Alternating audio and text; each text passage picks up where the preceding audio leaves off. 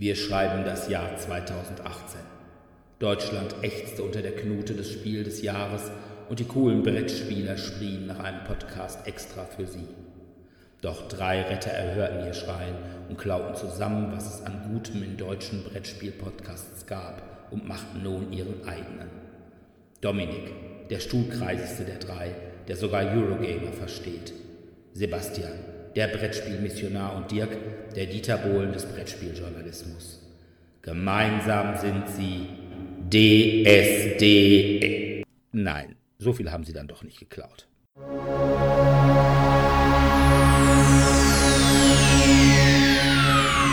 Ladies and gentlemen, may I have your attention, please?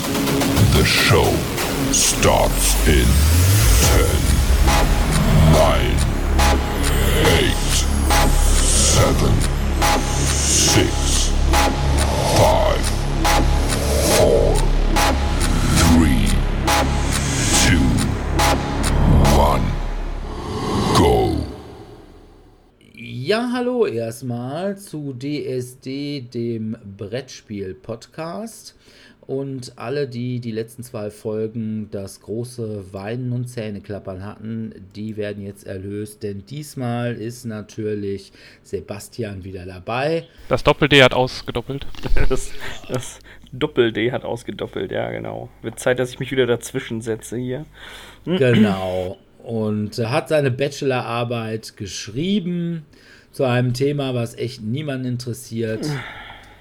Aber so sind diese Sozialartisten. Ja, genau. Heute haben wir als Thema Hörerbriefe beziehungsweise Höreräußerungen beziehungsweise Hörerkommentare und Hörerfragen.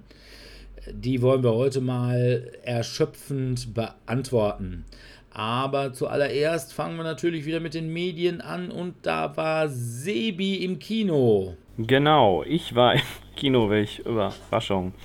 Ähm, und zwar habe ich einen Film gesehen, das war so spontan, mit dem Titel Hotel Artemis. Hotel Artemis ist der Originaltitel, ist eine US-amerikanische Produktion. Ja, worum geht's im Hotel Artemis? Er ist relativ hochkarätig besetzt mit Darstellern wie Jodie Foster oder Jeff Goldblum, mit äh, Zachary Quinto oder Dave ähm, Bautista.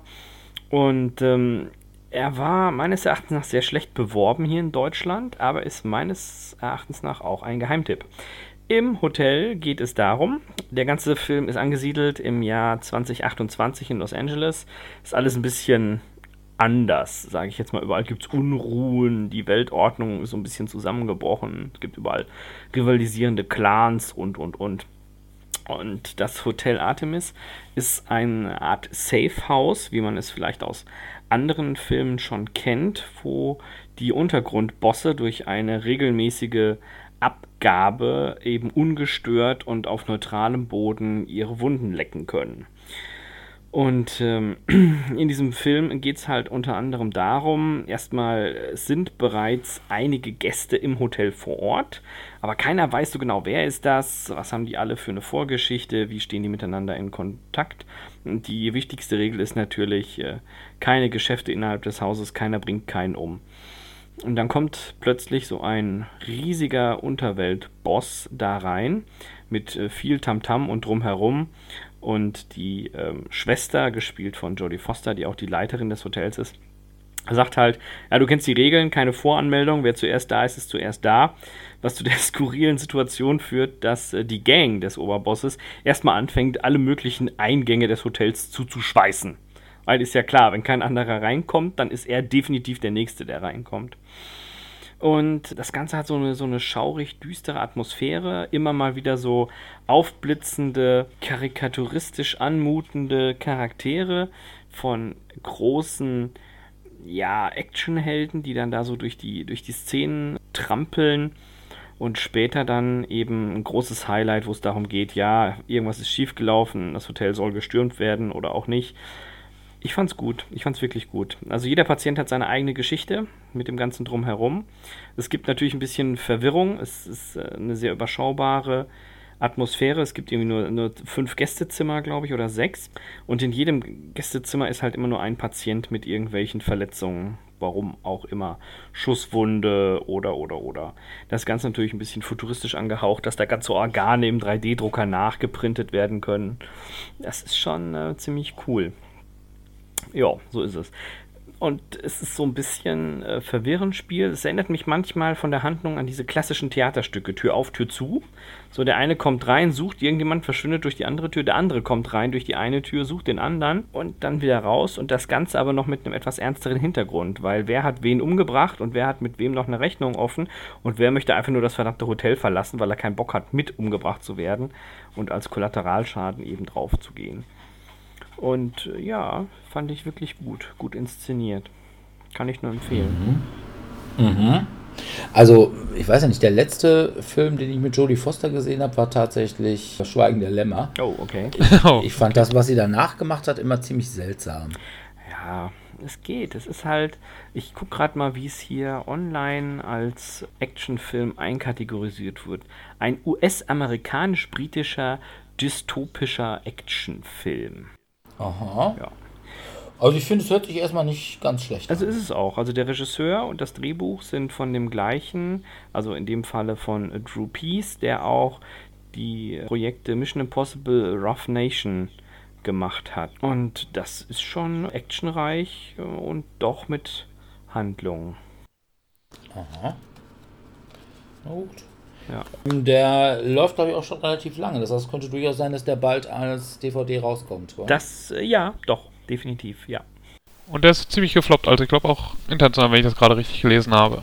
Ja, die weltweiten Einnahmen sind jetzt nicht so bombastisch. Aber er ist halt, ich sage ich ja ganz ehrlich, auch in Deutschland sehr schlecht beworben worden. Also ich habe kaum irgendwelche äh, wie, äh, Trailer dafür Trailer. gesehen oder ähnliches. Und dann dachte ich mir, hä, was?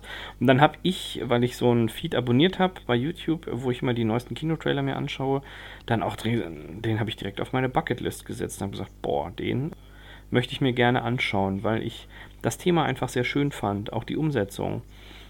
Und die Hauptdarstellerin hat natürlich eigene Probleme. Es ist meines Erachtens nach besonders gelungen, denn sie hat äh, panische Angst davor, das Haus zu verlassen. Das ist natürlich sehr hinderlich, wenn quasi das Haus brennt. Dann sollte man diese Angst durchaus überwinden. Und wie und wo und überhaupt, also ich fand die echt gut. Also ich fand ihn gut. Ist ein klares Daumen hoch. Ja, okay. Warten wir mal, bis auf DVD rauskommt, dann schaue ich mir ihn mal an. Ja, mach mal. Okay. Dominik. Ich mache weiter. Ich bin natürlich wieder so ein bisschen weiter hinten und habe jetzt mir erstmal bei Netflix mal wieder einen Marvel-Film angeschaut. Und wie fleißige Zuhörer wissen, bin ich jetzt nicht so der größte Marvel-Fan. Aber der hat mir relativ gut gefallen, muss ich sagen. Worum geht's erstmal? Es geht darum, dass Benedict Cumberbatch äh, Neurochirurgen spielt und ein bisschen arrogant dabei ist. Also er ist ein Experte auf seinem Feld, aber eben ziemlich arrogant dabei. Und während er dann mit dem Auto fährt und dann bei also auf seinem Handy noch weiter irgendwelche Sachen macht, um zu gucken, wer irgendwie einen spannenden Patienten sich anschauen möchte und seinen Sportwagen halt in so eine Berg- oder Hügelkette reinfährt, ja, da kommt erstmal ein Unfall und äh, ja, was passiert bei so einem Unfall? Man ist verletzt und seine Hände sind so zerschrottet, dass er nicht mehr als Chirurg arbeiten kann. Und er versucht dann eben alle Möglichkeiten auszuschöpfen, um doch wieder operieren zu können und wieder seinem Lebensziel zu folgen. Und findet aber keine Möglichkeit, bis ihm jemand sagt, ja, wir hatten mal einen Querschnittsgelähmten, der jetzt auf einmal wieder laufen kann, der eigentlich ausgerichtslos war. Und den sucht er auf und der sagt ihm, ja, ich habe ein paar Gurus gesucht und bin dann nach Kathmandu gegangen und habe dort jemanden gefunden, der mich heilen konnte. Und er macht sich dann auch auf die Suche danach und findet dann dort die Lösung, indem er den Meister Mordo trifft, der ihn dann reinholt, um die Älteste, die durch Tilda Swinton gespielt wird, die in ihm großes Potenzial sehen, dass er über große magische Fähigkeiten verfügt, mit denen man durch Universen reisen, reichen kann. Und er ist natürlich immer am Anfang erstmal skeptisch, aber wird dann schnell überzeugt, dass das ähm, doch alles wirklich funktioniert mit den Multi-Universen und ähm, beginnt dann sein Training, ähnlich wie bei Batman Begins, wo Batman auch erstmal nach ganz unten kommen muss, um sein Ego ein bisschen runterzufahren und dann herauszufinden, welche Kräfte in ihm stecken und dann wirklich zum Superhelden zu werden. Und dann geht es halt um einen Kampf zwischen einem, der abtrünnig geworden ist und möchte, dass die gesamte Menschheit unendliches Leben bekommt aber unter schlechten Kosten und da entwickelt sich dann halt so ein Kampf zwischen den beiden Möglichkeiten. Quasi das zu erhalten, was bis jetzt da ist und der Möglichkeit, dass die Menschheit quasi keinen Tod mehr hat, aber in einer sehr abgedrehten Version dann. Und was bei dem Film halt herausragend ist, ist halt die visuelle Opulenz, die der Film bringt. Also wenn man sich vorstellt, Inception, wo dann halt diese Straßen sich so drehen oder aufstürmen und das dann nochmal auf 11 oder 12 dann gedreht, wo sich dann alles in sich dreht und man quasi durch so ein Kaleidoskop sich so die Welt anschauen würde, wie sie sich komplett ineinander verrenkt. Und das sieht eigentlich schon ziemlich cool aus. Und auch die Story ist auch ganz cool rübergebracht. Also am Anfang war es noch so ein bisschen langsam, aber spätestens als es dann halt in diese außerkörperlichen Erfahrungen geht und dann mit der Magie dann wirklich beginnt, ist das schon wirklich ganz cool gemacht. Am Anfang sieht man auch, wie er da noch Schwierigkeiten hat, durch diese Portale reisen zu können, während halt neben ihm andere Schüler sind, die das alles irgendwie schon besser hinkriegen und er denkt, ja, ich habe meine Hände sind kaputt, ich schaffe das nicht und dann wird er ausgesetzt auf dem Mount Everest und wenn er dann das nicht schafft, dann würde er halt erfrieren und dann lernt er halt die Fähigkeit, wie man dann durch so Portale sein, seinen Standort wechseln kann. Das sollten wir mit den Schülern auch mal machen. Du lernst jetzt Mathe oder du kommst hier nicht mehr raus. Ja. Escape Room mal anders. Ja. ja, es ist eigentlich wirklich ganz cool gemacht und das hat auch immer so ein bisschen ein paar Witze drin. Eins, zwei fand ich haben nicht so ganz gezündet. Zum Beispiel der, der schon im Trailer vorkam, den fand ich auch schon damals ein bisschen blöd, wo er so eine Karte bekommt, wo ein, ich weiß nicht mehr, was das Wort war, aber es war irgendwie so ein Wort, was eher so ein bisschen mystisch klang und dann sowas, ist das jetzt irgendwie mein neuer Name oder sowas oder mein Mantra und dann, nee, das ist das Wi-Fi-Passwort. Ja, okay.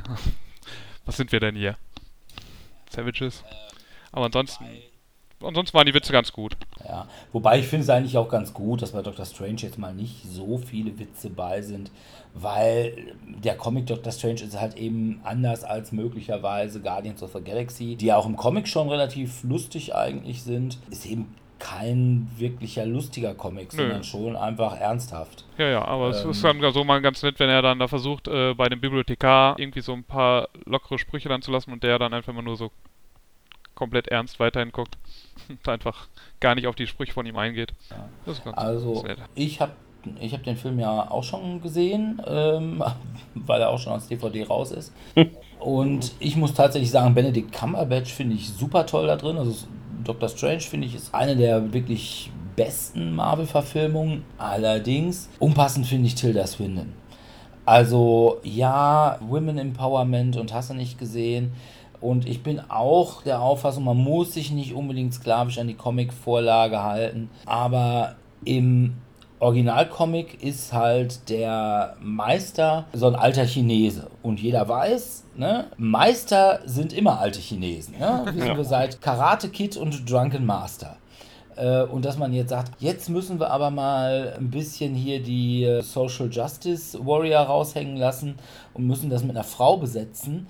Ja, aber dafür mit einer weißen Frau anstelle von einem Chinesen? Ich weiß nicht. Wobei ich den Witz halt noch ganz gut fand, wo, wo man dann erstmal sieht, wie dann so jemand anders dann da bedeutungsschwanger dann in diesem Raum sitzt und er dann so da sofort dahin geht, ja, hallo Master, ich möchte von dir, äh, dass meine Hände wieder geheilt werden oder was. Und vorher wurde ihm gesagt, es ist nicht alles so, wie du was du zu sehen glaubst oder glaube nichts, was du bisher weißt. Und dann sieht er dann halt die Frau, die dann halt recht unscheinbar erstmal da steht. Und das wäre jetzt eigentlich die alte Meisterin. Den Witz, also, ja. das fand ich ganz, ganz nett, aber ja, ich, ja. ich habe, wie gesagt, ich habe die Comics nicht gesehen, von daher äh, wusste ja, ich jetzt. Also, ich, ich weiß nicht, ist, äh, gibt es beim, beim unterdrückten Gruppenquartett irgendwie eine Rangfolge, Frau schlägt Chinese? Ich weiß es nicht. Also, fand ich, das war ja, ich fand es ein bisschen überflüssig. Kann man machen, sie hat auch sicherlich nicht schlecht gespielt und so, aber wie gesagt, Meister sind immer alte Chinesen schon immer gewesen, werden es immer sein. Äh, aber wie gesagt, sonst super Film. Ne? Und sicherlich einer der Gründe, weshalb Benedict Cumberbatch mittlerweile einfach für jedes Geld der Welt spielen kann. Der Mann ist einfach wirklich gut. Ja, also war ja auch schon bei Sherlock. Also ja, ja. Das, äh, Sherlock fand ich ihn auch sehr gut besetzt, ja. Oh, ich hätte ihn so gerne als neuen Doctor Who gehabt, aber äh, das hätte wahrscheinlich BBC auch nicht bezahlen wollen und können. Ja, ja, nachdem sie dann schon. Deswegen gibt es ja auch kaum noch äh, Sherlock von Moore. Es gab immer so lange Durststrecken dazwischen, weil er halt sehr beschäftigt ist. Ja, und ich muss auch ehrlich sagen, ich finde auch die letzten, also diese vierte Sherlock-Staffel, finde ich nicht mehr ganz so supi. Ja, ja da hatten wir uns ja schon mal drüber unterhalten, ja. Genau. Ja. So, Gut. weiter geht's. Okay, dann äh, mache ich mit Marvel weiter. Und zwar habe ich, nachdem er letzte Woche rausgekommen ist auf DVD, endlich Avengers Infinity War geguckt. Gedreht von Antonio und Joe Russo. Ja, ich war ein bisschen underwhelmed. In dem Film werden einmal alle MCU-Helden aufgeboten um Thanos. Das ist dieser mit der blauen Haut und diesem, ja, diesem Sackersatz als Kinn. Der möchte seinen Infinity-Handschuh komplettieren. Dazu braucht er Infinity-Steine und die haben alle möglichen Helden, beziehungsweise sind an allen möglichen Orten, wo die Helden versuchen, sie zu schützen. Ja, die Helden es sind, wie gesagt, fast alle, bis auf X-Men und die Fantastischen Vier, weil als man den Film gemacht hatte, Disney noch nicht Fox gekauft hatte. Aber die sind alle doof und unfähig. Also. Was mit mir? Ich habe meinen Namen gehört. gerade die eigentlichen Helden, die wirklich im Comic super mächtig sind, wie zum Beispiel Scarlet Witch, die ganze Realitäten ändern kann bei House of M, die göttlich sind wie Thor, dessen Hammer ja weg ist und deswegen hat er diesmal eine Axt. Äh, und die zwischen Dimensionen reisen können wie Doctor Strange, die verkacken vollständig.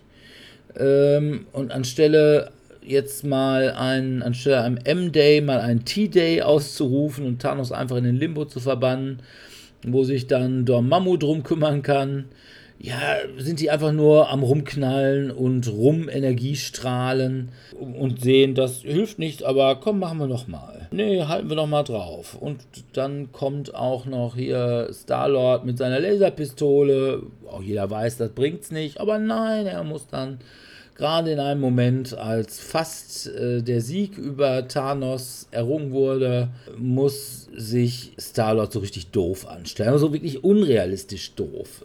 Äh, äh, außerdem hätte man bei Thanos einfach mal Squirrel Girl Bescheid sagen müssen. Die hat ja schon jeden inklusive Thanos verkloppt. Oder Deadpool. Auf den ist Thanos eh eifersüchtig, weil er was mit Lady Death hat, mit der er auch was haben möchte. also vor dem Hintergrund, ja, ein Film, der inhaltlich echt, echt nicht gut ist. Mal ganz abgesehen davon, dass dieser Film offensichtlich der erste Teil von irgendwelchen weiteren Teilen ist, was man am Ende sieht, wo nämlich, ich spoiler das mal, fast alle Helden tot sind.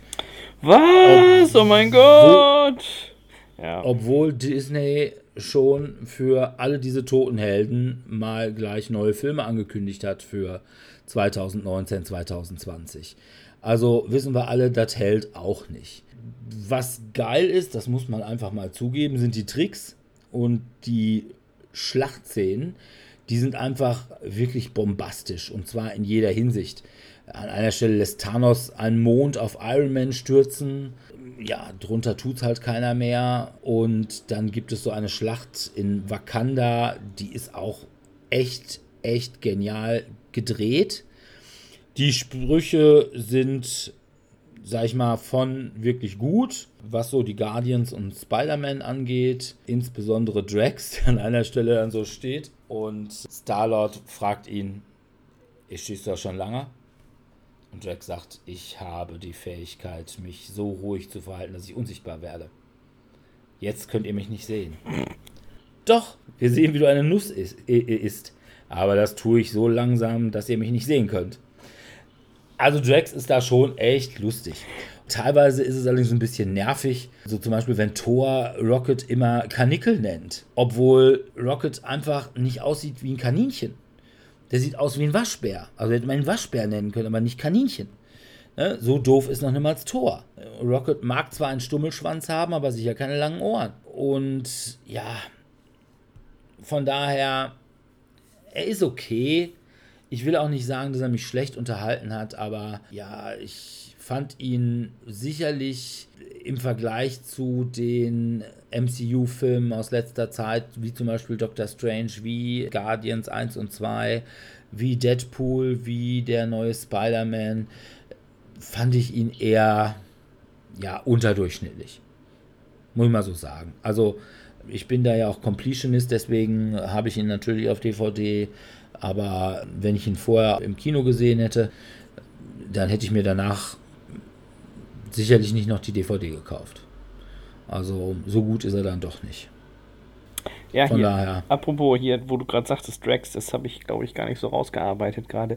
Der Darsteller, der spielt auch mit bei dem Film, den ich gerade beschrieben habe. Also hier bei, ach, wie heißt es nochmal, Hotel Artemis. Ist er denn da auch unsichtbar? Nee, er ist nicht unsichtbar. Er spielt da den Charakter Everest, der erstmal jedem, der das Hotel betritt, ganz klar die Regeln erklärt und das halt auch wirklich in einer Drax-ähnlichen Manie. So, ich bin der Stein, du kommst hier nicht vorbei. Punkt. Da gibt es nicht viel zu verstehen. Ja. Also. Aber Drax, wobei ich das ja auch, eigentlich finde Drax im, im MCU wirklich gut. Aber hat natürlich eigentlich gar nichts mehr mit den Comics zu tun. Weil in den Comics ist er wirklich gefährlich und böse. Und nicht umsonst heißt er da Drax the Destroyer. Ja. Und hier ist er ja eigentlich wirklich nur so ein Comic Relief Charakter wie Rocket und wie Groot. Ähm, wobei, ja mal gut, bei den Guardians sind alle Comic Relief Charaktere. Außer vielleicht Gamora. Aber wie gesagt, Avengers Infinity War. Ich war nicht wirklich begeistert. Und schon mal gar nicht so begeistert, wie ich hätte sein wollen. Mhm. Verkehrte Welt hier bei uns am Podcast. Genau. Ich mag Marvel und äh, du magst es. Ja, wenn ich jetzt auch noch DC toll finden ja, würde. Ja, dann würde es, dann würde hier komplett der Podcast zusammenbrechen. Ja, aber das könnte möglicherweise in ein oder zwei Wochen kommen, weil ich habe mir jetzt endlich in den USA die Serie Constantine äh, bestellt. Mhm. Und die ist ja, obwohl eigentlich Vertigo Comic, auch mittlerweile bei DC gelandet. Genau wie Sandman. Den aber keiner verfilmt, weil er nicht verfilmbar ist. Okay. Aber Sebi, du warst noch weiter im Kino, ne? Ja, nicht direkt im Kino diesmal. Diesmal habe ich genetflixt. Und zwar habe ich mir eine Miniserie angeguckt, wobei Mini ist relativ, ähm, gibt immerhin neun Episoden, von einer Serie mit dem Titel Atypical. Atypical wurde in den USA gedreht und handelt von einem autistischen Jungen von Sam Gardner, einem 18-Jährigen.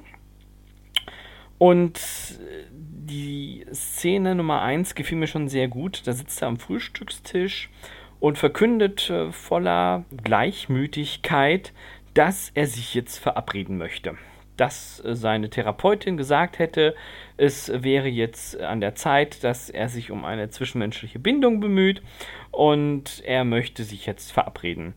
Jetzt ist der Autismus da immer sehr als emotional distanziert dargestellt. Das heißt, er macht alles mit einer stoischen Rationalität und wie und wo und überhaupt und warum er das tut und warum er das nicht tut. Und das macht diese Serie doch, obwohl sie ein sehr ernstes Thema beschäftigt, denn ähm, es wird viel aus Sichtweise von Sam, also dem Autisten, dargestellt, wie er den Alltag erlebt, wie er die Schule erlebt, dass ganz viele Witze, die auf seine Kosten gemacht werden, er schlicht nicht versteht, weil sie für ihn kein Witz sind. So beschreibt er dann halt auch, na, alter Pinguinforscher, ja, ich bin kein Pinguinforscher, ich muss dafür erst das und das promovieren und hier und da und sowieso.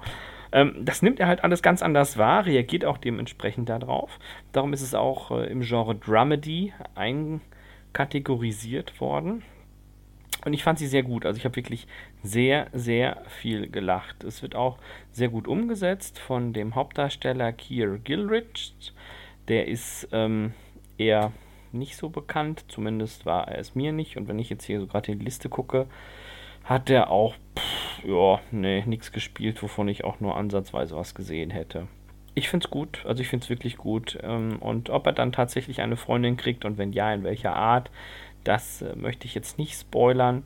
Und wie er das dann alles handhabt mit der Beziehung oder auch nicht. Und es ist schon sehr, sehr unterhaltsam. Also ich habe wirklich viel gelacht. Ist das denn mehr als Rain Man einfach nur auf Serienformat raufgezogen? Definitiv. Also es werden viel mehr Aspekte mit reinbezogen, auch des alltäglichen Lebens, dass seine Schwester für ihn einen ganz wichtigen Ankerpunkt darstellt, dass er in der Tat auch ähnlich wie bei Rain Man große Probleme hat, Veränderungen ähm, darauf einzugehen und entsprechend damit umzugehen. Ähm, bei Rainman gab es ja diese eine bekannte Szene, wo er nicht fliegen möchte und dann sagt, ja, mit welcher Airline möchtest du denn fliegen? Und er nennt eine Airline. Ja, äh, ich besorge ein Ticket. Ja, die fliegt aber nicht nach Connecticut. Ja, warum? Ja, die fliegt nur innerhalb von Australien, da ist noch nie jemand abgestürzt. Und äh, so ähnlich läuft das da halt auch. Ja, er ist nur das und das, weil da ist noch nie was passiert. Es sind so diese stupiden Handlungsstränge, die da einfach mit eine Rolle spielen die aber durchaus dem Zuschauer einen Einblick gewähren, wie das eben laufen könnte. Und das finde ich daran so gut. Ist wirklich schön, schön anzusehen. Und halt auch die Familie, die ständig nur darum herum jongliert und dann immer entscheiden muss, wo ziehen sie jetzt eine Grenze, um seiner Krankheit oder seines Verhaltens entsprechend äh, die ähm, ja, Grenze zu ziehen und wo nimmt man da noch Rücksicht drauf. Das ist schon, schon ganz gut, ja. Aha. Äh, ist das Netflix only? Oder? Ich weiß es ehrlich gesagt nicht. Also ich habe es über Netflix geguckt. Es ist auch eine Produktion von Netflix. Also werde ich okay. mal darauf tippen, dass es aktuell noch Netflix only ist. Kann aber sein, dass es später auch von anderen freigegeben wird. Und wie ich gerade sehe, wurde am 13. September die zweite Staffel freigegeben. Das heißt, äh, weitere zehn Folgen. Schau an. Die muss ich mir dann auch bei Gelegenheit mal reinziehen. Ich merke, ich brauche doch langsam Netflix. Ja. Such dir noch drei Freunde, dann wird es günstiger. Ich, ich, bin halt kein Digital Native. Ach, das ist nicht schlimm. Ich habe meinen Eltern auch erstmal erklärt, dass der Fernseher nicht per WLAN verbunden ist. Okay. Ja gut, dann komme ich mal zu meinem nächsten Medium. Das ist diesmal, damit wir hier nicht nur was zum Gucken haben, sondern Dominik auch wieder sagen kann, dass er nicht lesen kann. Ich das kann nicht Teufel lesen. Das Teufelsgebetbuch von Markus Heitz. Ist im Moment ein ziemlicher Bestseller, ist also in jedem zweiten Kaufhaus zu kriegen. Von Markus Heitz sind unter anderem auch die Zwerge, Albe und diverse Shadowrun-Romane, was ich gar nicht wusste. Ich hatte nur dieses des Teufels Gebetbuch, ich glaube, irgendwo mal vorgestellt in irgendeinem, ich weiß gar nicht, ob es die Geek war oder irgendeine andere Zeitschrift und habe gesagt, naja, wenn du nichts anderes hast, kannst du das mal nehmen. Habe mir das dann auch mal gekauft und hab's gelesen. Ist ein ziemlich dicker Wälzer mit 600 Seiten. Ist so ein bisschen, ja, die nennen es Urban Fantasy. Ich finde es eher so ein bisschen eher in Richtung Mystery.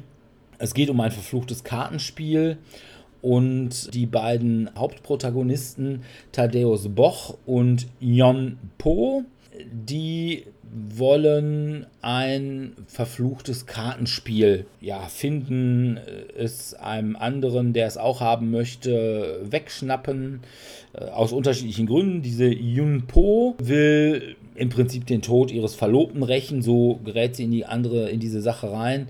Dieser Thaddeus Boch ist ein Ex-Spieler, der aber mittlerweile pleite ist und äh, ja, bei dem die Privatinsolvenz läuft und er aber noch mehrere Millionen Schulden hat. Und der gerät dann auch eben in die Verstrickung. Er kriegt eine Karte aus diesem Kartenspiel die dann auch immer mehr Besitz von ihm ergreift, beziehungsweise die ihn immer mehr beeinflusst. Zwischendurch kommt es immer mal wieder zurückblenden ins Leipzig des 18. Jahrhunderts, inklusive dem jungen Goethe. Da wurden die Karten nämlich hergestellt. Das Ganze ist sehr nett, liest sich auf 500 Seiten auch ganz gut durch, ist aber um 100 Seiten zu lang. okay. Zumal nach dem großen Action-Showdown, der etwa so auf Seite 500 äh, anfängt, noch 70 Seiten kommen. Also das ist dann so, wir haben eigentlich das Ende. Ach ja, nee, jetzt kommt noch ein Ende. Und also so ein Herr der Ringe-Ende? Nee. Äh, ja, doch auch so ein bisschen, aber das Problem ist, dass nach dem zweiten Ende noch ein Ende kommt. Ja, wie bei Herr der Ringe. Äh, ja, eigentlich nicht, weil man hat eigentlich mit dem großen Ende an dieser Schlacht da am dunklen Tor, da hat man dann hinterher nochmal diese Geschichte aus dem Auenland. Aber dann kommt ja nicht noch was. Ja, aber ne? erstmal kommt erstmal wird er wird er dann noch Frodo dann erstmal wieder geholt, dann wird er wacht er auf und dann gibt es dann noch eben in Auenland, wo sie sich wieder treffen und dann fährt das Schiff weg mit Bilbo ja. und dann also passiert noch einiges. ja, gut, aber das sind das sind dann aber so Sachen, äh, das ist ja einfach nur so so Epilog. Ja. Ne? Und hier ist das Buch einfach nicht zu Ende. Ne? Wir haben einen riesen Showdown und dann geht es einfach nochmal weiter. Nochmal Standortwechsel, nicht so nach der Methode, ja, was passiert denn jetzt mit den Leuten? Nein, jetzt gibt es noch einen Showdown. Und nachdem man den Showdown dann auch einigermaßen ramponiert, überstanden hat, dann gibt es einen neuen Standort oder einen neuen Handlungsort und dann gibt es noch einen Showdown. Tja, nur die Showdowns werden, kannst ja nicht die, nur die Showdowns geben, ne? werden, werden immer kleiner. Mhm. Von daher, also wie gesagt, man hätte es nach 500 Seiten gut sein lassen. Man hat auf den letzten 100 Seiten immer so ein bisschen den Eindruck, da hätte der Lektor gesagt, ja, Markus, pass mal auf, äh, du verkaufst dich ja ganz gut und da wäre es jetzt echt besser, wenn wir anstelle 9,95 da auch mal 13 Euro für nehmen können. Aber 13 Euro, das wollen die Leute einfach nur, da wollen sie auch 100 Seiten mehr haben. Komm, schreib mal nochmal.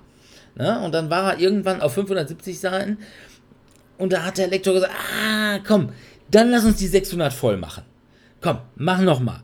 Und dann machen wir hinten drin nochmal äh, irgendwie so ein bisschen geschichtlicher Abriss des Kartenspiels an sich und dann haben wir auch 623 Seiten. Super.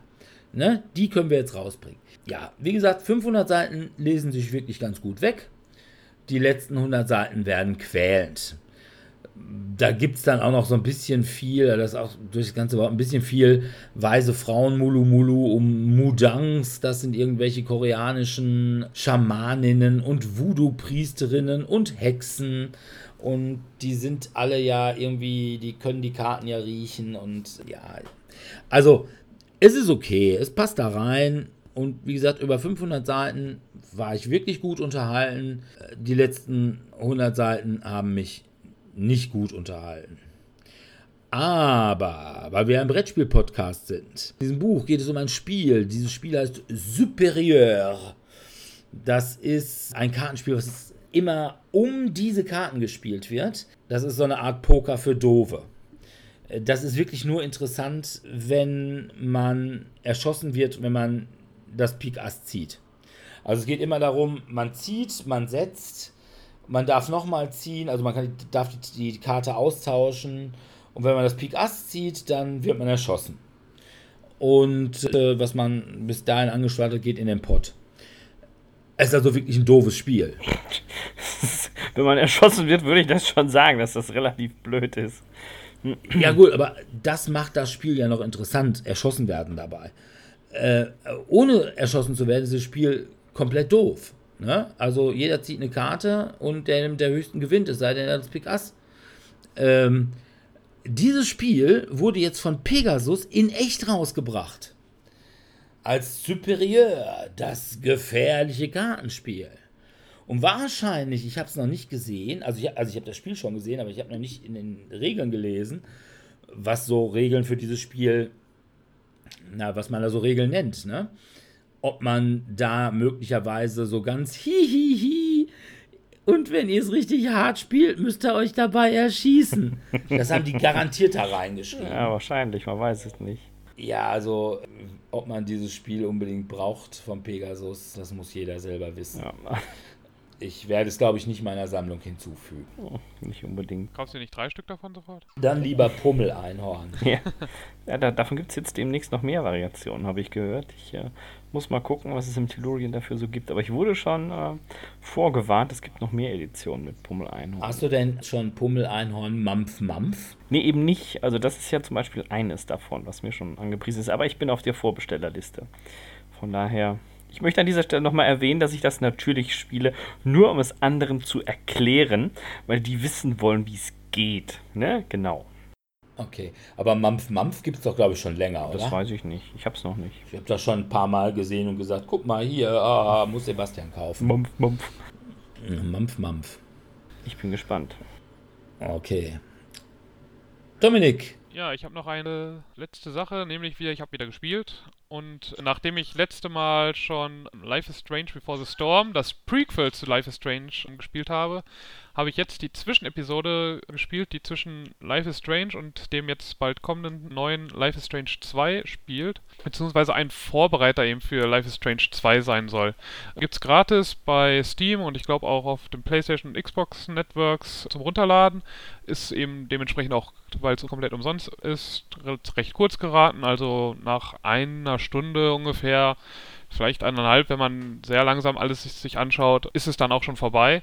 Man spielt dabei den kleinen Chris Erickson, das ist ein kleiner Junge, dessen Mutter gestorben ist und der jetzt mit seinem Vater halt ein bisschen Trauerbewältigung betreibt. Sein Vater halt in Alkohol und er in der Form, dass er sich ein alter Ego macht, nämlich als Superheld und man darf sich am Anfang des Spiels erstmal dann aussuchen, wie man seinen Superhelden gestalten möchte, ob er jetzt eher eine starke Rüstung haben soll, ob er einen Helm oder haben soll oder eine Maske oder ob er bunt sein soll oder eher düster. Und dann sucht man sich halt die Sachen zusammen und ist dann immer ganz süß und lustig gemacht, wenn er sich dann halt vorstellt, dass er so Superkräfte hätte, indem er dann den Fernseher einschaltet mit der Fernbedienung, also die Fernbedienung dann so ein bisschen versteckt und er mit seiner Hand dann so tut, als wenn er jetzt mit der Macht den Fernseher anmacht oder das gleiche eben dann oder ähnlicher Form dann die Garage öffnet. Ähm, oder dann sich ins Auto setzt, als wenn es ein Raumschiff wäre und er dann auf einem Planeten landet, um einen Bösewicht zu bekämpfen.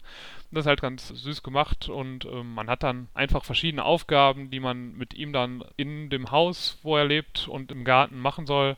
Und er ist dann halt der, der so ein bisschen hinter seinem Vater aufräumen muss.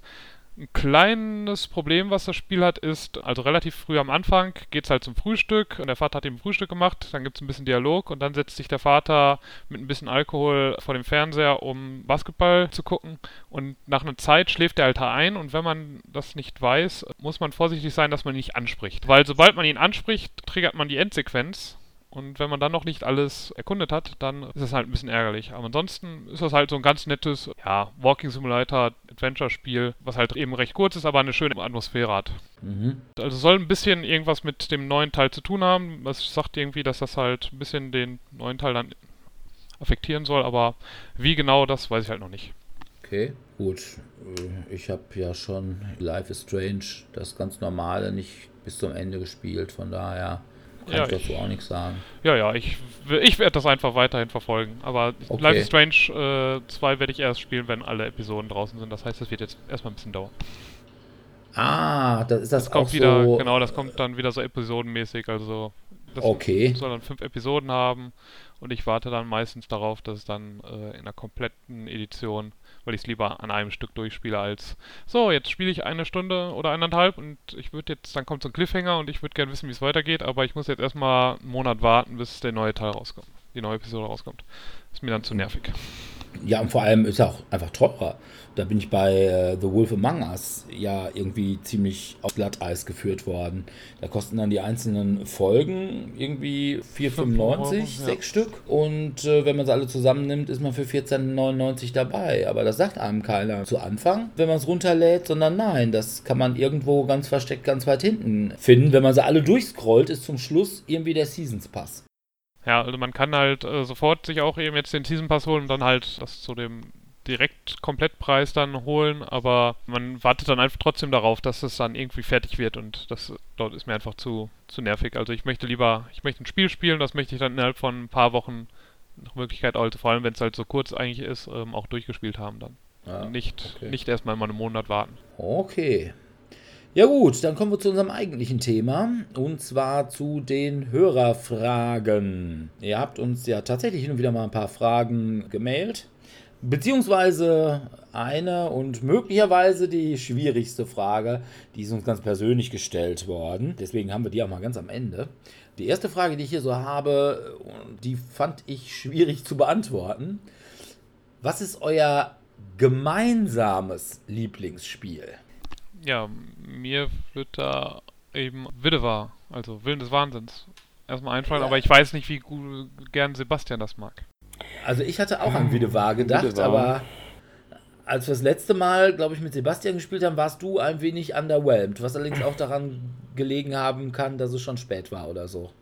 Ja, also Videvar, ich, ich spiele es auch ganz gerne, muss ich sagen. Von daher würde ich das fast sogar schon als unser gemeinsames Lieblingsspiel gelten lassen. Ähm, es kommt aber manchmal auch massiv auf das Würfelglück, Schrägstrich, das Zugglück des jeweiligen Spielers an. Wenn du ständig nur irgendwelche Kacke würfelst und alles verkorkst, dann blockierst du dich selbst, ja, bla bla bla, du sitzt im Knast, setze eine Runde aus. Ugh.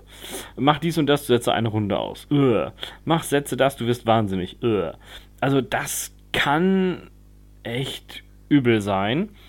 Aber ansonsten finde ich es eigentlich ganz lustig. Also wir sind uns alle bewusst, wenn wir es anfangen zu spielen, dass wir wahrscheinlich draufgehen werden. Das macht es deutlich einfacher und setzt die Erwartung der Zielsetzung nicht so hoch.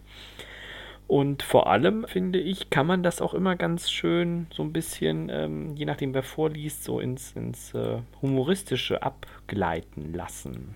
Meinst du, wenn man einen chinesischen Polizisten mit R-Fehler sprechen lässt. Zum Beispiel, ja, sowas. Das, das ist was. Ich suche gerade irgendeine so schöne Karte, aber ich habe mal eine davon einfach im sächsischen Dialekt gesprochen. Das sorgte auch für massive Erheiterung. Musste am Ring, du findest einen Kultistenzirkel. Na super. Und das war schon echt komisch. Es crasht dann aber so natürlich so ein bisschen die eigene die Stimmung. Die Stimmung. Aber manchmal muss man die Stimmung ja auch zu seinen eigenen Gunsten oder zu seinem Personal Feeling einfach mit rüberziehen. Äh, ah, okay. Ja, sonst wüsste ich tatsächlich auch nichts, was wir so alle oder was wir auch schon öfters mal zusammen gespielt hätten.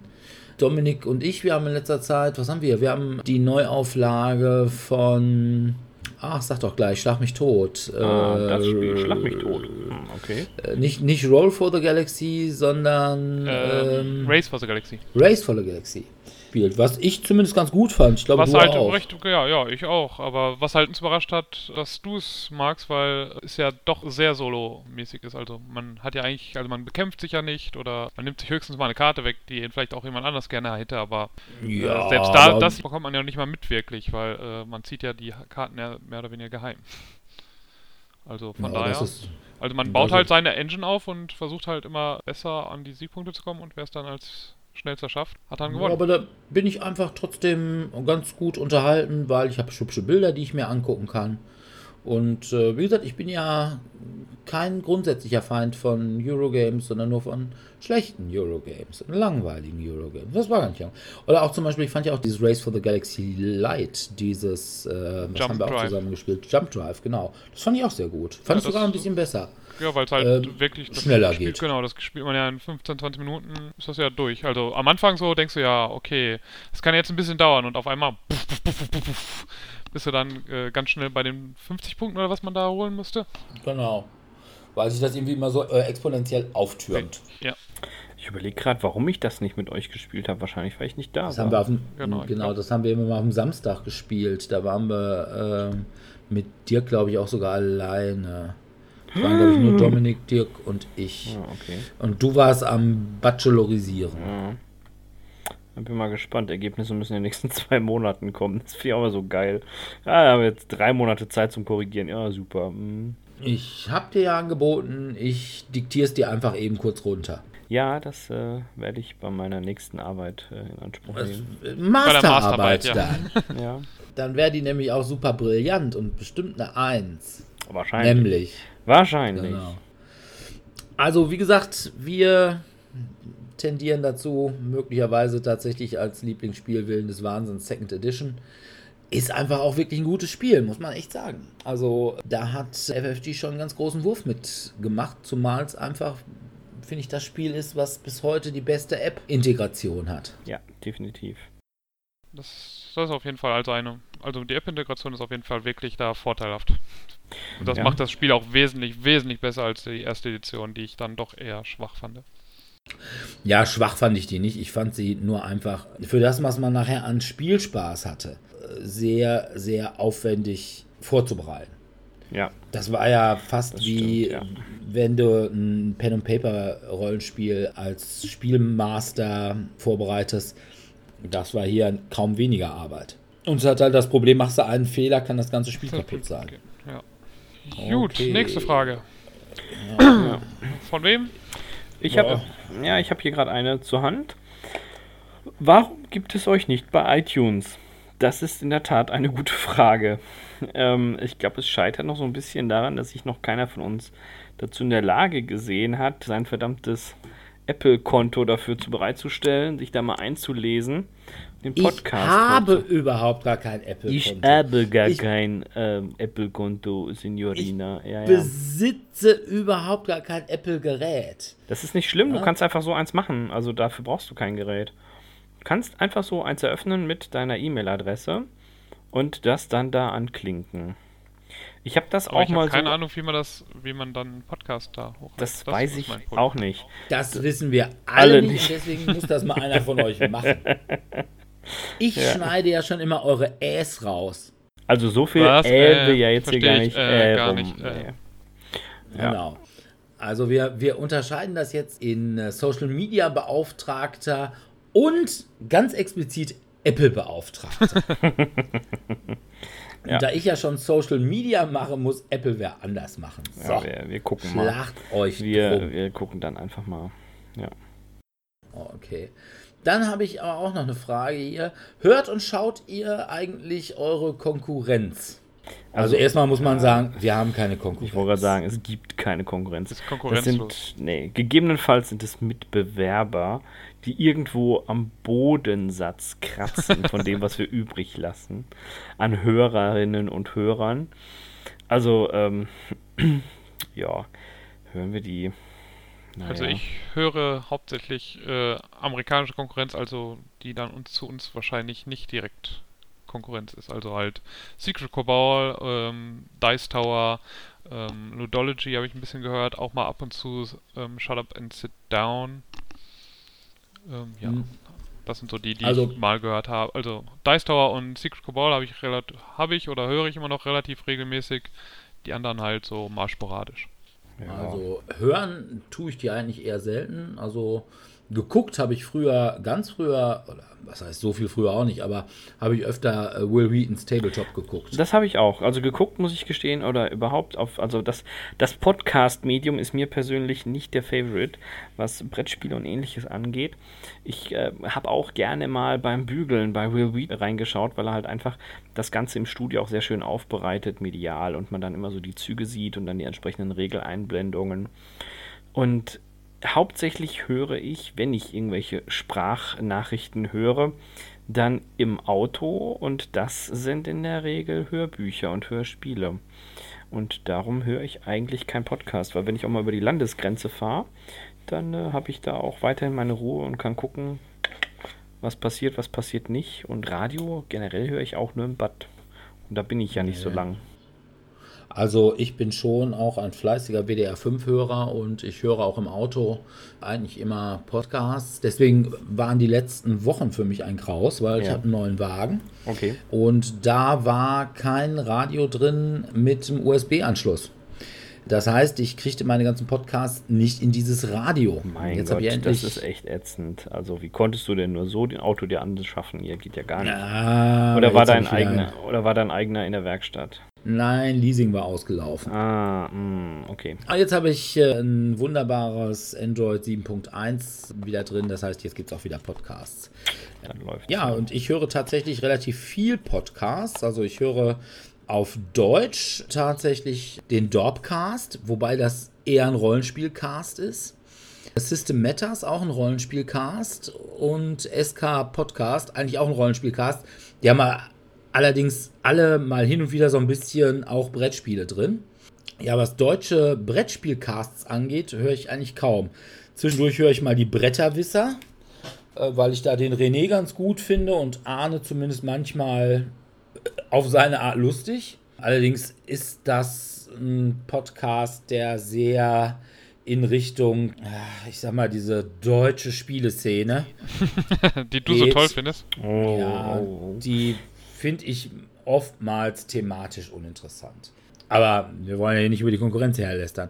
Sehen tue ich sonst auch noch Dice Tower, Shut Up and Sit Down, die im Übrigen auch wirklich ganz hervorragende Podcasts machen. Die höre ich nämlich auch hin und wieder mal. Die sind super ja. lustig. Und dann gucke ich auch hin und wieder nochmal No Pun Intended, weil ich die auch ganz lustig finde. Und auf Deutsch dann eben den Boardgame Digger, den wir hier auch schon mal hier hatten. Mhm. Und seltener Hunter und Crone, dann wirklich nur, wenn mich da ein spezielles Thema und ein spezielles Spiel interessiert, ja, wo ich dann mal eben eine Rezension gucke. Habe ich auch mal ab und zu mal geguckt, aber auch eher selten.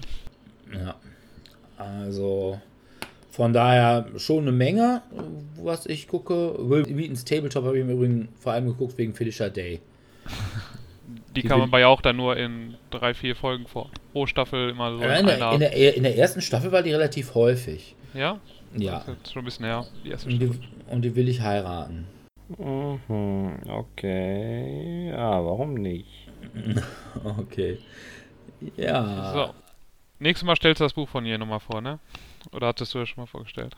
Nee, nicht. Ich habe aber auch immer den, den Vlog von Felicia Day äh, geguckt. Den fand ich super gut. Also, Felicia Day war ein ganz großer Favorite bei mir. Gut, dann ähm, zu meiner nächsten Frage. Was macht ihr mit Spielen, die ihr kaum oder gar nicht mehr spielt? Sammeln, verschenken, verkaufen, tauschen? Hm. Boah. Ähm, also ich habe das ganz pragmatisch gelöst. Nachdem mein erster Schrank voll war, habe ich einfach einen zweiten daneben gestellt. Das hat es etwas vereinfacht und also mittlerweile kann ich, ich, ich sammle definitiv. Das ist ein Riesenproblem, aber ich sammle definitiv. Wobei ich jetzt an dieser Stelle mal gestehen muss, dass im Rahmen der Gütertrennung nach meinem letzten ähm, Beziehungsaus auch ein Großteil der gemeinschaftlich angeschafften Spiele einfach bei ihr gelandet sind, was mir allerdings auch wieder ordentlich Platz verschafft hat, damit ich mich neu ausrichten kann und auch einfach viele Spiele, die ich vielleicht gar nicht so toll fand und die ihr zuliebe gespielt habe, dann einfach nicht mehr angeschafft habe. Ja, das ist sicherlich nicht falsch. Aber ich bin tatsächlich jemand, der, ich sammle auch und äh, es gibt Spiele, die ich ganz schlecht finde. Oder wo ich sage, die finde ich ganz schlecht, aber irgendwer anders mag sie noch ganz gut finden. Das sind bei mir allerdings nur zwei Spiele bisher gewesen. Das war einmal Dark Darker Darkest. Das habe ich an einen Bekannten verschenkt, der das als, ja, ich sag mal, Ersatzteillager für Prototypen brauchen wollte.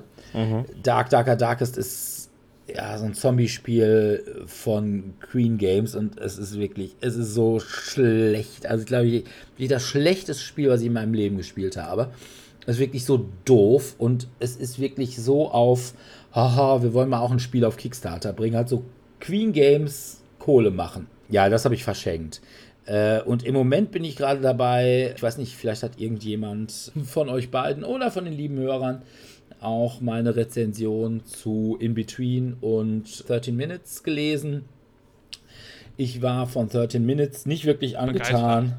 War, war die andere Rezension? Naja, 13 Minutes, es war okay, aber ich fand es dann doch wieder, ich werde es nie wieder spielen. Und von daher, das ist wirklich ein Spiel, wo ich sagen könnte, naja, vielleicht gefällt es ja irgendjemandem.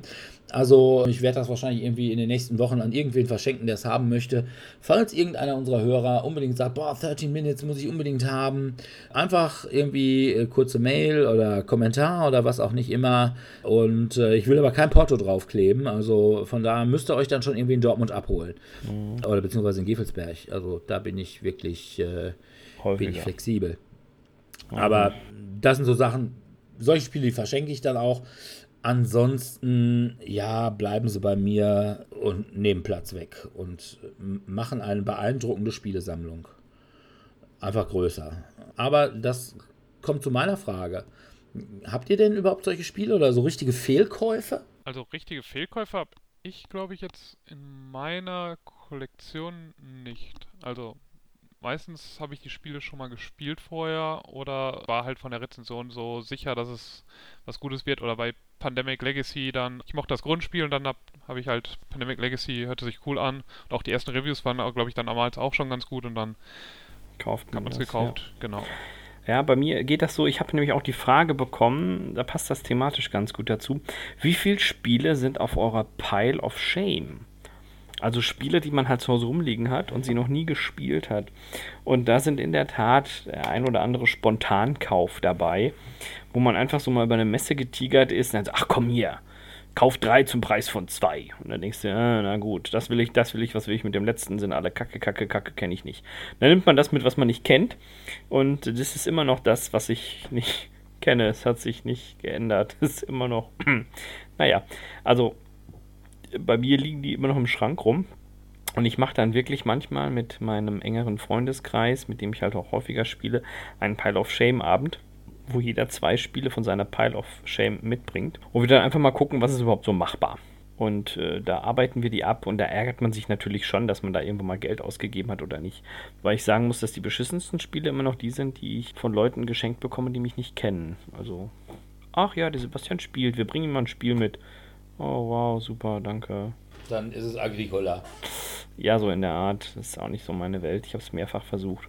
Wobei, lustiger Fun Fact, ich war in der Tat an dem Abend dabei, oder an einem der Abende, als Agricola Probe gespielt wurde. Mit selbst gebastelten Figürchen und noch in der absoluten Roh-Entwicklungsfassung erklärt von Uwe persönlich. Und nur weil ich mal wieder das mit der Pünktlichkeit nicht so genau nahm, bin ich namentlich nicht erwähnt, weil ich eben dann zu spät eingestiegen bin. Aber ein Großteil meiner engeren Spielefreunde ist tatsächlich in der ersten Edition namentlich erwähnt als Testspieler. An diesem Abend. Sehr lustig. Aha. Das heißt, wir haben möglicherweise, wenn wir irgendwo eine erste Edition finden, auch irgendwas, was wir echt gegen dich in der Hand haben. Ja gut, mein Name steht ja nicht drin, aber äh, einige davon, mit denen ich sonst spiele, stehen da drin. Ah, okay. Na gut. Und wenn du es denn Probe gespielt hast, warum ist es dann trotzdem rausgekommen? Konntest du es nicht verhindern? Ich, nee, nee, ich habe mich dann zu einer anderen Spielrunde dazu gesetzt. Ich habe keine Ahnung, ich glaube, das war parallel die Munchkin-Phase. Und dann haben wir lieber sowas gespielt. Und, äh, also da bin ich doch, ich spiele lieber 10 Stunden lang Agricola als äh, eine Stunde Munchkin. Ja, keineswegs. Daran, weil du es nicht kannst. Genau. Ja. Weil ähm, immer alle gegen dich spielen, weil du, du total der Unsympath bist. Ja. Äh, das sowieso, aber äh, die spielen auch dann bei Agricola gegen mich, das macht keinen Unterschied. Ja, erkennst die du was? Die nehmen äh? die Rohstoffe weg, die ich brauche. Erkennst du was? ähm, nein. nein, müssen wir Manch, mal gucken. Manch, Munchkin schon ein gutes Spiel. Ja. Keine Frage. Also das wird immer gerne drüber gelästert, aber ich habe, glaube ich, auch die ersten drei Packungen von äh, Munchkin 1, 2, 3 und ja, ich gebe auch zu, ich habe das die letzten Jahre nicht mehr gespielt, aber äh, ich erinnere mich an früher, da haben wir das immer gerne mal gespielt. Und ich hab, kenne ganz viele Leute, die sagen, boah, Munchkin, das spielen wir so gerne und so. Nicht umsonst verkauft sich das Ding doch auch wie geschnitten Brot. Mhm. Also das würde sicherlich nicht, wenn es ein scheiß Spiel wäre. Also, ja, und äh, Agricola äh, verkauft sich auch gut und hat auch viele Preise gewonnen, also wird ja auch kein ja, sein. Keine, keine Frage, in dieser Welt gibt es sehr, sehr viele Buchhalter. Die Frage ist, möchte man mit ihnen spielen? Das ist wohl wahr. Okay. Ja. Nee, aber bei mir sind so Fehlkäufe tatsächlich, also ich glaube, ich habe insgesamt nur vier Fehlkäufe jeweils gemacht. Davon ist eins ein sehr gutes Spiel, das ist Marvel Dice Master. Äh, das Problem ist, Marvel Dice Master kriege ich nicht gespielt, weil Marvel Dice Master spielst du als Turnierspieler oder du spielst es nicht. Das war aber zu Anfang der Dice Master Zeit nicht so klar. Und äh, da ich da teilweise dann eben auch die Tütchen äh, noch dazu gekauft habe, ich durchaus na, die einen oder anderen Euro da drin versenkt. Äh, ohne dass ich jetzt spielen kann, weil ich habe es einmal mit Turnierspielern gespielt und ähm, ja, das macht keinen Spaß. Also mir nicht. Den Turnierspielern glaube ich schon. Und ich erkenne das ja auch hundertprozentig an, dass die viel, viel, viel, viel besser spielen als ich und viel mehr Gedanken darauf verschwenden, wie die ihre Decks bauen und möglicherweise dann auch im Internet recherchieren, was denn im Moment so die angesagten Decks sind. Aber bei mir steht Dice Master rum, wird wahrscheinlich auch die nächsten Jahre nie mehr gespielt werden, aber ich gucke mir die bunten Würfel gern noch an. Und die anderen Spiele, die so bei mir als Fehlkäufe rangieren, sind so Sachen, die ich mal für billig Geld auf der Heidelberger Resterampe hm, auf irgendeiner Messe mitgenommen habe, weil dachte ich mir, für 2 Euro kannst du nichts falsch machen. Das wären ja, bei mir einmal Chicago Gangster und dieses 101 heißt das, glaube ich. Das war so ein Steampunk-Spiel und Steampunk bin ich ja erstmal großer Freund von. Aber da habe ich rausgekriegt, es war offensichtlich ein Band-Fan-Spiel. Also irgendein Fan, irgend so einer Steampunk-Lab-Kapelle hat für die ein Spiel gemacht und äh, ja, ich fand es ein wenig underwhelming, aber ich kann es gerne mal mitbringen. Kann man sich mal vielleicht nochmal eine Chance geben, keine Ahnung. Und dann jetzt eben 13 Minutes. Ja, bei mir auf dem Pile of Shame ist halt immer noch, das habe ich mal beim BGG Secret Center, da habe ich ein paar Jahre lang mal mitgemacht. Ähm, da habe ich Nations bekommen. Und Nations ist halt auch so ein sehr komplexes Zivilisationsaufbauspiel und ich habe im Wandel der Zeiten oder Through the Ages halt auch als mhm. ziemlich komplexes Zivilisationsbauspiel und da man auch schon da kaum dazu kommt, das zu spielen, dann holt man das meistens eher dann raus, wenn es dann doch mal auf den Tisch kommt, als Nations dann. Wo man sich dann erstmal wieder in die Regeln kurz einarbeiten müsste, weil die dann, also die sind relativ ähnlich, aber da sind doch schon einige Unterschiede noch und das heißt, man müsste sich das doch immer nochmal durchlesen. Ich kenne nur Nations, das Würfelspiel, und das ist wirklich gut. Also, ähm, das andere Nations habe ich noch nie gespielt. Ja, ja müssen wir, müssen, wir müssen mal Nations Abend machen. Das heißt, wir spielen einmal äh, mehrere Nations. Einmal das, das, ja, wir spielen ja. einmal Nations das Würfelspiel und einmal Nations das äh, richtige Brettspiel. Offiziell. Ja, das sollten wir mal machen. Aber ups, da kann ich gerade nicht. ja, an dem Tag ist, ist, ist, ist dann Dirk nicht da. Da, da musst du dann Ark Karten, das Kartenspiel dann wieder spielen. Das müssen wir spielen, das weißt du. Mittwoch müssen wir es wieder spielen. Ähm, nein, aber bei mir ist eigentlich der Pile of Shame wirklich nicht hoch. Also ich glaube, ich habe sonst alle meine Spiele mindestens einmal gespielt. Es gibt einfach viele Spiele, wo ich sagen würde, die würde ich gerne häufiger spielen. Ja, ja ich habe hab vor allem auch Spiele da drin in meiner Pile of Shame, die ich als Kind irgendwann mal gespielt habe mit vereinfachten Regeln. Zum Beispiel Adel verpflichtet. Da haben wir einfach immer nur drei Karten verwendet. Das äh, war dann deutlich einfacher. Aber als Siebenjähriger steigt man da noch nicht so durch, wie man richtig blufft und nicht. Und ähm, ich habe mehrere solche da drin liegen. Müsste ich mal gucken. Meine Pile of Shame ist leider nicht so klein. Ich habe eine ganze Regalebene voll. Das sind bestimmt so sechs bis zwölf Stück.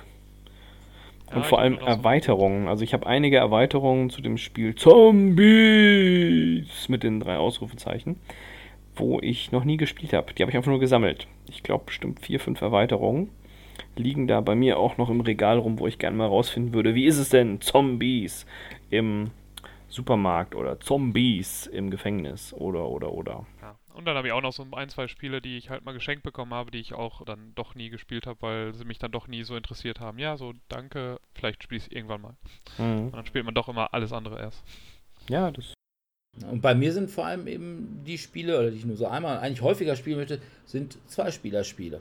Ich komme einfach nie dazu, Zweispielerspiele zu spielen. Das ist bei mir wirklich, ich finde einige Spiele, zum Beispiel äh, Star Wars Rebellion, finde ich erstmal grundsätzlich super interessant. Aber ich will mir nicht noch ein Spiel für einen Huni dahinstellen, was ich nie spielen werde. Mhm. Weil, ne, wenn ich spiele, spiele ich zu dritt, zu vier, zu fünft und nicht zu zweit. Ja. Weil da sind immer mehrere Leute und dann sagst du dir doch, auch komm, willst auch lieber mit mehreren Leuten irgendwie, weil ich bin da ja auch dann der gesellige Typ. Und nicht so, ich will zu zweit ein bisschen rumgrübeln. Ist bei mir zum Beispiel auch das Problem bei Star Wars X-Wing. Ja. Ähm, mal ganz abgesehen, auch da gibt es wieder nur noch sehr, sehr wenige Leute, die das Ganze casual spielen die meisten, die es wirklich spielen, die spielen es auf Turnierlevel. Allerdings, das hat ja jetzt diesen Revamp gegeben mit der Second Edition, wo man möglicherweise sogar wieder mit denen auf Turnierlevel spielen könnte. Aber dass ich mir jetzt die zweite Edition dafür kaufen würde, äh, das. Denn es wird wieder auf irgendwie so ein Turnierniveau ansteigen und dann wird es wieder irgendwie kaum einer mehr spielen, ja. Casual, Casual spielen. Im Übrigen gibt es noch ein Spiel, was ich nie gespielt habe, obwohl es wirklich super gut ist und ich so gerne spielen würde und ich ganz viele Erweiterungen dafür habe. Das ist Tannhäuser. Tannhäuser war ein super Spiel und da haben sie einfach das Problem gehabt, sie hatten ursprünglich Regeln dabei, die waren okay. Und dann haben sie irgendwann mal neue Regeln rausgebracht. Die sollen besser sein, aber die waren halt nicht dabei, sondern immer nur so als PDFs oder irgendwie als Word-Dateien. Und Tannhäuser hat einen super Hintergrund, super geile Figuren, super Ausstattung, super Regeln. Ne? Die haben so mit so farbigen Kreisen, mit den Sichtlinien und sowas. Super Spiel, Aber ja, ich werde irgendwie auch wahrscheinlich nie mehr dazu kommen, weil das ist auch so ein Spiel, da musst du dich so ein bisschen einarbeiten. Und das ist bei zwei Spieler Spieler dann noch problematischer. Hm, ja, es ist nicht leicht. Okay. Gut, wer bringt die nächste Frage? Also Aufwerten von Spielen hatte ich noch. Also wertet ihr Spiele auf, indem ihr bessere Münzen zum Beispiel kauft oder Game Inserts oder sleeved ihr eure Spiele, um die besser ähm, zu schützen? Ja und nein. Also es kommt immer darauf an, wenn ich irgendwo bei einer Promo-Aktion dabei bin und da irgendwas Cooles bekomme, zum Beispiel, wo wir gerade von Munchkin gesprochen hatten, gibt es ja diese Munchkin-Lebenswürfel, diese riesigen, die habe ich da mal äh, abgestaubt. Und die habe ich natürlich auch behalten, aber ich gehöre jetzt nicht zu den Kunden, die die direkt kaufen würden. Oder auch Zombicide habe ich keine 3D-Edition gekauft hinsichtlich der Türen und Gegenstände und ähnlichem. Was ich aber durchaus dort getan habe, ist, die Karten zu sleeven. Wenn ich ein Spiel häufiger spiele und es kein reines Kartenspiel ist, dann sleeve ich durchaus. Wobei das jetzt in 99,9% der Fälle meiner Spiele nicht der Fall ist. Also es ist wirklich äh, von Fall zu Fall unterschiedlich. Also ich muss sagen, ich habe bis jetzt bei mir noch kein einziges Spiel gesleeved. Das eins, was ich habe bei Seven Wonders Duell, also die Zweispieler-Variante von Seven Wonders, waren die äh, Metallmünzen. Mhm. Weil die gab es halt in Essen halt direkt an dem Stand, wo man dann das Spiel gerade kaufen konnte, äh, für ein paar Euro noch dazu und die hatte ich mir dann mal gegönnt. Aber normalerweise, ich bessere meine Spiele meistens nicht auf, weil mir meistens dann das spielerische Erlebnis wichtiger ist als weil man kann ja so viel Geld reinstecken und ich spiele die Spiele meistens zwei, dreimal, die meisten. Also vielleicht hätte ich Pandemie mal nochmal aufbessern können, weil ich das mal eine Zeit lang häufiger gespielt habe, aber ansonsten hätte sich das bei den meisten Spielen bei mir nicht gelohnt, wenn ich ja. da richtig tolle Sachen, also zum Beispiel, was ich mal überlegt hatte, waren Kingsburg, da gab es auch mal so Würfelsets für jeden Einzelnen, die dann auch nochmal speziell ein bisschen cooler aussahen, aber habe ich dann auch nie, weil ich war nicht bereit für jeden Spieler der fünf Spieler, glaube ich, die man haben konnte, ähm, nochmal 10 Euro für die Würfel auszugeben. Ja, aber sowas. Nochmal 50 Euro. Das Mindeste hier, ne? 50 Euro für ja. nochmal fürs Spiel auszugeben, ja, war das, war es mir dann nicht wert. Also ich sleeve auch nicht. Und wenn mir dann wieder einer sagt, nee, wir haben ja gar nicht die Karten gesleeved, wir haben Rabeneltern, sage ich mal, Kartensleever haben kurze Pimmel. Aber was ich natürlich mache, ich bemale alle meine Figuren. Also nicht alle. Also da, wo die Figur die Figur ist und nicht nur ein Pöppel. Also mhm. zum Beispiel bei, ähm, bei äh, Aufbruch zum roten Planeten ist die Figur halt keine Figur, sondern es ist einfach nur ein Anzeiger. Also es ist ja nicht der namenlose Astronaut, sondern es ist einfach nur ein Anzeiger, dass du da einen Pöppel stehen hast. Zumal die einfach auch sich in den Farben unterscheiden müssen. Also von daher. Aber ansonsten bemale ich alle meine Figuren und das durchaus auch mit Akribie und Mühe. Und da mache ich dann durchaus auch mal so Dinge wie, dass ich äh, zum Beispiel bei Rum and Bones, da habe ich mir mal von, ich weiß glaube ich gar nicht, Gale Force 9 keine Ahnung, wer die hatte, so eine Packung gestaltete Bases äh, gekauft habe, die umgearbeitet habe und mir die dann alle nachgegossen habe, weil die natürlich alle nicht in der Form waren, wie ich sie brauchte. Und habe dann also alle meine, ich weiß gar nicht, 72, 90, keine Ahnung, Rum Bones Figuren nicht nur bemalt, sondern auch mit diesen gestalteten Bases versehen. Und das ist schon ein bisschen Arbeit. Wobei mehr Arbeit als Kosten, das muss man tatsächlich sagen. Also wenn man nicht wirklich jede mit äh, Bases, die man gekauft hat, versieht, dann hält sich das in Grenzen. Oder zum Beispiel bei meinen Widewa-Figuren, da habe ich die doofen Quadrat-Bases, wo man immer noch denjenigen, der das irgendwann mal verbockt hat vor Jahren bei FFG, den man da noch immer wieder mit dem Kopf auf die Tischplatte schlagen muss. Dafür, dass er die doofe Idee hatte, habe ich mit klaren Bases, die es jetzt mal bei Tellurian gab, versehen. Und ja, sowas mache ich dann schon. Aber dass ich jetzt sage, oh, ich brauche Metallmünzen oder so. Also ich kaufe ja im Wesentlichen Spiele, die schon per se eine relativ gute Ausstattung haben. Also da brauche ich nicht noch Metallmünzen, weil ich sonst nur Holzklötzchen hätte. Ja, also weil bei dir keine Münzen vorkommen. ja, doch, bei Rum Bones zum Beispiel. Ja. Aber da reichen mir dann tatsächlich auch die, ich glaube, die haben so ausgestanzt oder Plastik, also, keine Ahnung. Ja. Gut. Noch eine Frage oder soll es das für heute gewesen sein? Na, ja! Ich guck grad mal. Du wolltest ähm, sonst noch deine finale Frage. Die große finale Frage. An dieser Stelle schöne Grüße an Damian und Sonja. Die Frage ist nämlich von Damian gewesen, der dann irgendwann mal fragte, als wir ihm sagten, na, ihr macht ja Podcast. Und, äh, warum macht ihr das eigentlich? Und ich sage, das ist eine gute Frage. Warum machen wir das eigentlich? Also ich könnte jetzt an dieser Stelle ganz einfach sagen, ich mache es, weil ich es so geil finde, meine eigene Stimme permanent zu hören. Und hm. Dominik und Sebastian habe ich einfach dazu gezwungen. Weil ja, ich einfach genau. stärker bin als die beiden. Wir werden geknechtet. Genau. Er hat sich auf uns draufgesetzt und gesagt, ich stehe erst wieder auf, wenn ihr mit mir Podcast macht. Und außerdem, wir tun immer so, als wären sie von woanders. Nein, die sitzen bei mir hier unten im Keller in einem Podcast-Gulag ja. und werden nur sonntags rausgelassen. Es gibt noch vier andere Podcasts, aber über die dürfen wir nicht sprechen, hat er gesagt. Genau. Ja, Dominik ja. wollte schon immer mal den großen Eurogame-Podcast machen, aber nichts gibt. Ja. Gut nichts raus. Ich glaube ich glaub persönlich so, der, der Podcast ist so eine Art Einstiegsdroge der aktiven Werbeaufbereitung von eigener Meinung und ist auch deutlich einfacher umzusetzen als ein YouTube-Video.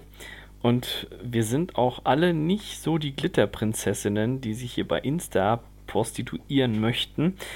Von daher glaube ich, ist das eigentlich so mit einer der Hauptgründe, warum wir einen Podcast machen. Abgesehen davon, dass wir einfach mal der Ansicht sind, dass es nötig ist, mal wieder einen vernünftigen Brettspiele-Podcast an den Start zu bringen.